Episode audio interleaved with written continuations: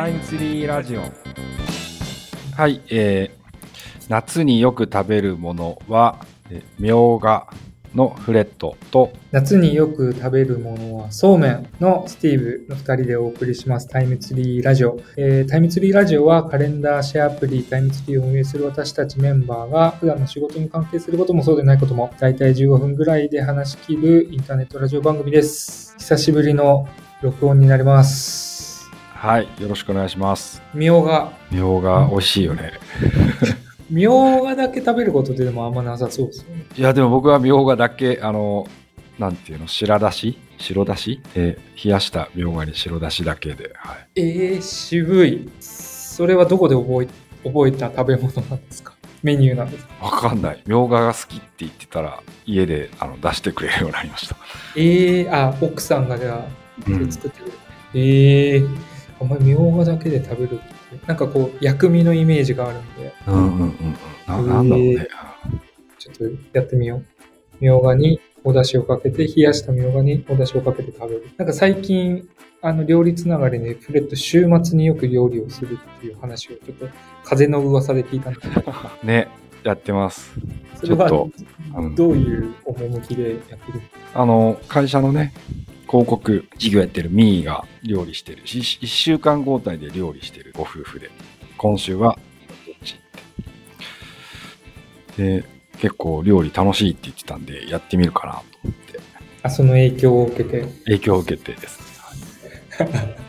あの、ご家庭での反応はどんな感じなの？あの、めちゃくちゃ喜んでくれるんですけど、家族。ただ僕が、あの、どうだったって聞きすぎるんで、鬱陶しいって言われてます。あ、味はどうだったっていうのを聞いてるんですか、はい。うん一番最近作ったメニューは何ですか？最近は鶏の照り焼き？鶏の照り焼き。ネギと、ネギと鶏胸肉の照り焼きですね。はい評判はどうですか？今日はまあ良かったです。よかったね、別に悪いことないんだよね。その作って、作ること自体が歓迎されてるんで、なるほど。もう最初からプラスなんです。今んとこは。はいよかった。ちょっと今後の進化が楽しみです。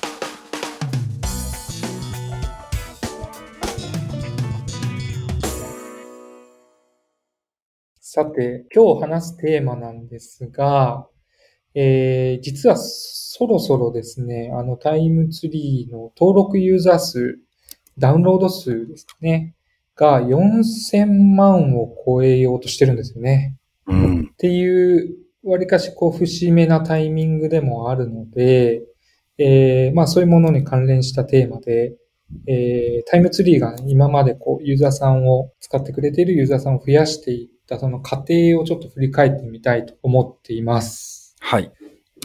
で、今、これ撮ってるのが7月15日なんですけど、今月末頃には、なんか4000万を超えるかもしれないというところで、あの、タイムツリーでは毎回こう、ユーザーさんの数っていうのはウォッチしていて、100万単位ぐらいですかね。みんなでこう、お !3900 万超えたとかっていうのを社内で盛り上がってるんですよね。おめでとうっつってね、わーっつってね。うん。で、まあ、恒例としてはその国の人口に例えるとかもやってたりして、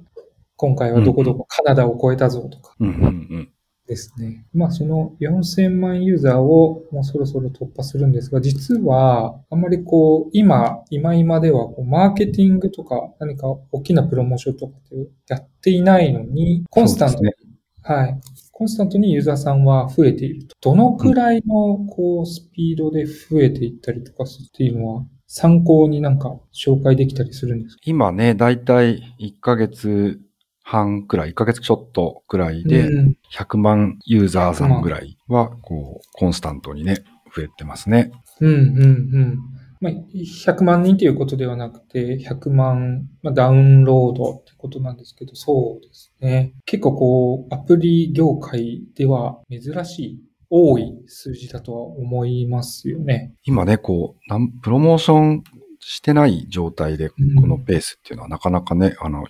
ありがたい話ですね。うんはい。うんで、まあな、まあ、これを聞いている方も多分、なんでそのコンスタントに増えていってるんだろうっていうのは疑問に思う方もいるかもしれないんですけど、種明かしというとあれですけど、なぜ、まあ、マーケティング施策を特にしてないのにコンスタントに増えているのかっていう、まあ、その要因をちょっと紹介してみたいなと思ってます。えっと、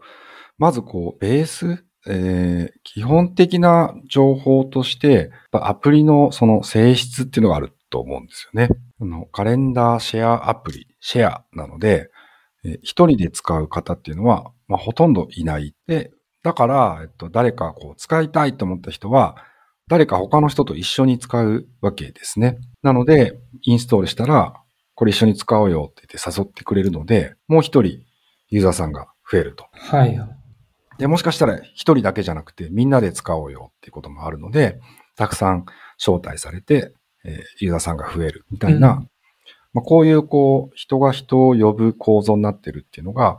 あの、安定してダウンロード数増える要素になってますと。うん。で、まあ、結最初の頃って、そのカレンダーシェアアプリみたいな、その共有するカレンダーっていうのもそんなこうメジャーな概念じゃないし、はいはい。カレンダーってこう一人用のツールってイメージが多いから、最初の頃はやっぱり一人で使う方っていうのもいたり、おまあわそこそこいたりとか、うん。一人で使う目的でインストールする方とかも結構いたりしたんですけど、で、そういう、こう、一人用の、えー要望っていうのもたくさんあったりしたんですけど、何もかもやっぱ僕らもできないので、まあ、より共有を便利にするようにっていうふうに、えー絞ってて、まあその辺がこう、えーなのでもう利用を開始するとすぐ共有する流れになってたりとかでも迷わなくなってたりで、えーよりさっきのその、えー招待とか一緒に使おうっていうのが、えー機能しやすくなってるのかなっていうのがあります。うんうん。アプリを、そのまあ、タイムツリーをリリースする前に、そこら辺のこう算段もあったんですか？そうですね。もう共有のために、あの、まあ、もともとね、あの、一人で、予定ってこう、相手がいるのに一人用のツールだけだとちょっと不便だねっていうコンセプトだったから、うん。まあ、とにかく共有とコミュニケーションを元にカレンダーデザインしたらどうなるかなっていう考えだったんで、あの、共有をメインにっていうのは、うん。うん元からですね。そこが狙い通りにはまり、多くのユーザーさんに使っていただけるようになったと。そうですね。それがこう、ベースにあって、だから、なんかこう、何かで紹介されたりして、こう、新規ユーザーさんがバンってこう増えることあるんですけど、でその後、あんまりこう、ま、また元の状態に戻るっていうのがあんまなくって、えー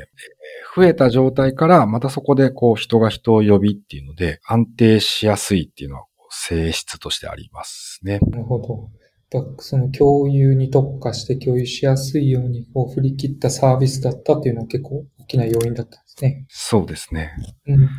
それが基本的なこう、ベースとしてあって、うんそこからさらにこう伸ばすにはどうしたらっていうのは、タイムツリーカレンダーたくさん作れるんですよね。一個だけじゃないので、なので、最初は家族で使い始めたとか、最初はカップルで使い始めたとかで、パートナーとだけ共有してるとかっていう状態から、カレンダー他にも作れるので、えー趣味のこう、草野球チームでとか、使ってもらえば使ってもらうほど、また新しく一緒に使おうよっていう人たちが招待されていくってなってます。だから、いろんな使い方をこう知ってもらって、あ、それいいな、うちでもやってみようとか思ってもらうっていうのはすごい大事なので、うん。うん。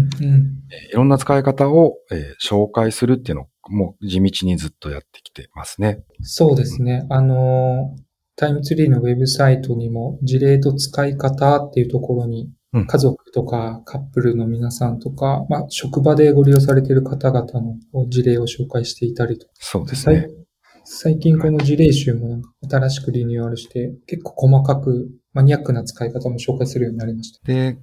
その使い方も、なんか僕らが想像でこんな風に使うと便利ですよっていうよりも、もう実際こう使ってる方々の実際の事例っていうのを紹介するように努めてて、あの日々僕らすごいこうエゴサしてるんですけど、あのツイッターとかで面白い使い方紹介してくれる方とか見つけたら、ちょっとお話聞かせてください。でで紹介させてください。記事にさせてくださいとかってやって、で、えーいろんな使い方を、えー集めて、えー紹介しているという感じですね。そうですね。SNS にはもう何人か、主にツイッターですけど、貼り付いてますよね。息を吐くようにエゴサするっていう。吐くようにエゴサして、もう見つけたらすぐに、あの、声かけてとかって、今でも普通にやってますよ。なんかね、こう、想像もししなかったような使い方っていうのがいっぱいありますよね。ありますよね。なんか、やっぱその辺も、こう、タイムツリーって、なんていう使い方をあまり狭く限定しないツールというか、うんうんうん。遊びがある、余白があるみたいなところも大きいんでしょうね。そこもね、気をつけてきたつもりですね。こう、家族ユーザーさんがすごい多いっていうのはまあ事実で、で、外にこう、マーケティングっていう観点では、家族で使うと便利ですよっていうふうに絞ってメッセージ作ってきたんですけど、はい。でも、じゃあ、プロダクトに家族専用の機能を入れるかつって、そういうことはせずに、あの、外向けのメッセージでこう使うと便利ですよは家族に絞ったけど、プロダクトは自由にいろんな使い方ができるようにっていうふうに、あの、やってきたつもりですね。そうですね。うん。なんかね、面白い使い方、思いつ、最初思いつかなかった、僕らは思いつかなかったような使い方で言うと、えっと、e ス e スポーツって言っていいのかな？そのオンラインゲーム、ゲームの、えー今皆さんこうチーム組んで大会とかに参加してってやってらっしゃるみたいで、えーそういうチームのえー運営、どの大会にどチームの誰が出るみたいな、その運営に使ってくださってたりとか、ツイッターでね、そうですよ。くよく募集してますよね。こうはい、あの e スポーツチームの方が使ってくれてるのはもちろんですけど、あの、ゲーム名出していいのかな？荒野行動、荒野行動の、そうんのクランっていうんですかね？うん、チームで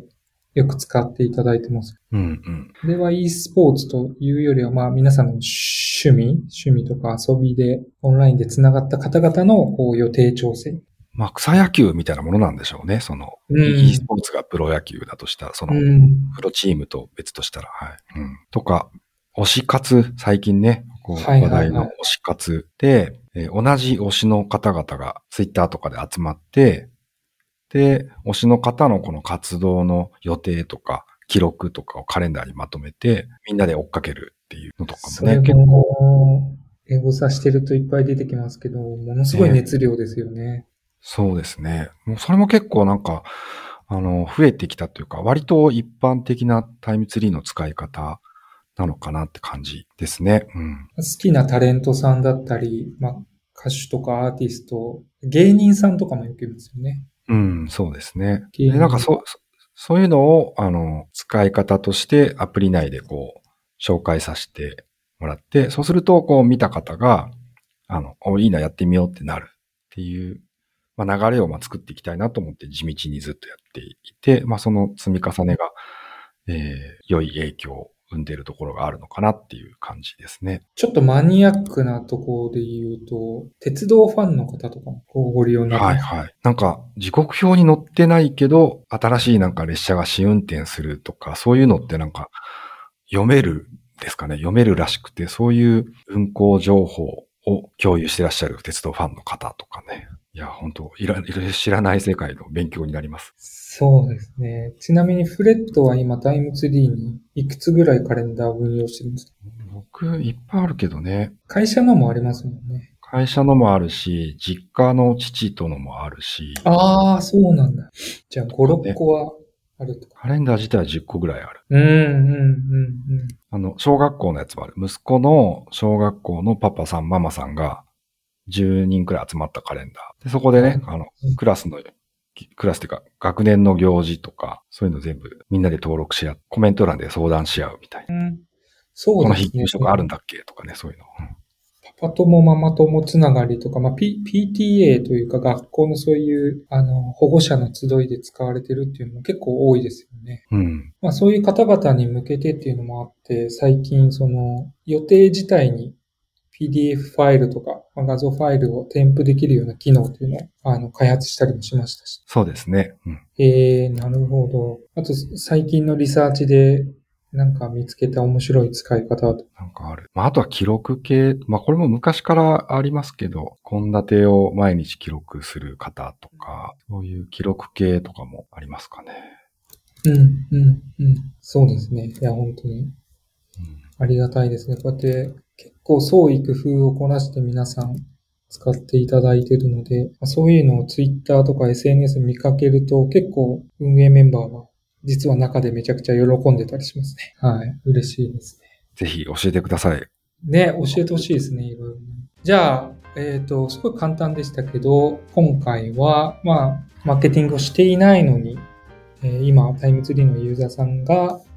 未だにこうコンスタントに増えている、まあ、わけというところでちょっと内情をお話ししました。で、簡単にこう振り返ると、えーそのわけという部分で言うと、まあ、一個はそのサービスの作り方自体が、まあ、共有を前提にしているっていうところで、ネットワーク効果というんですかね。一人が使い始めると、基本的には何人とも一緒に共有するっていう前提がうんうん。はい。というのと、あとは、まあ、一つの使い方に限定しない、結構いろんな使い方ができるような設計にしていたカレンダー自体。そうですね。で、そのいろんな使い方を、まあ、促進するような、えーコミュニケーション、ずっと育てているっていう感じですかね。はい。そのあたりで、えーそんなちょっとからくりがありましたという今回のお話でした。はい。ちょっとじ次回の続けて次の放送では、えっと、海外の事情についても話してみたいと思うので、えー、交互期待ということでよろしくお願いします。よろしくお願いします。はい。